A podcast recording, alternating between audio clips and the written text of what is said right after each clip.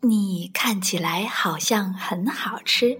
第二部分，谢谢，很好吃，真的好吃哎。从第二天起，很好吃，每天早晨都会去摘红果子。不久，霸王龙开始教很好吃各种各样的表情。很好吃，这是撞击。很好吃，看着说：“哇，太棒了！我也想早点长得像爸爸一样。”霸王龙又教很好吃怎么甩尾巴的本领。很好吃，看着说：“哇，太棒了！”我也想早点长得像爸爸一样。霸王龙还教很好吃，怎么吼叫？嗷呜！很好吃，看着说：“哇，太棒了！我也想早点长得像爸爸一样。”就这样，日子一天一天的过去了。有一天晚上，霸王龙说：“很好吃，我已经没什么能教你的了。今天我们就分开吧，再见。”不要，不要，绝对不要！很好吃，流下了眼泪。我要长得像爸爸一样，我一定要和爸爸在一起。很好吃，你不应该长得像我一样，不，你也不会长得像我一样。不要，不要，绝对不要！好，那么咱们赛跑吧。看谁先跑到那座山上。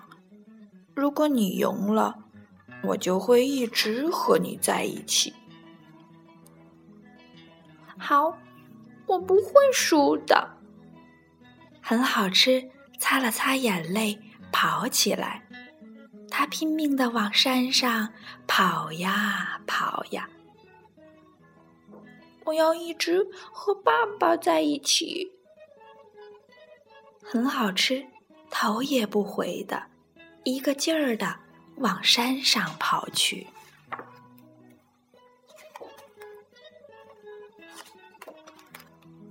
再见，很好吃。霸王龙小声的说着，吃下了一个红果子。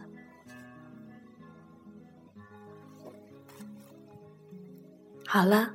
小豆苗，你看起来好像很好吃的故事，就是这样了。每一个人心里都有一颗爱的种子，即使是粗暴的、可怕的霸王龙，在遇到小甲龙之前，霸王龙凶猛的外表下，其实包裹着一颗孤单的心。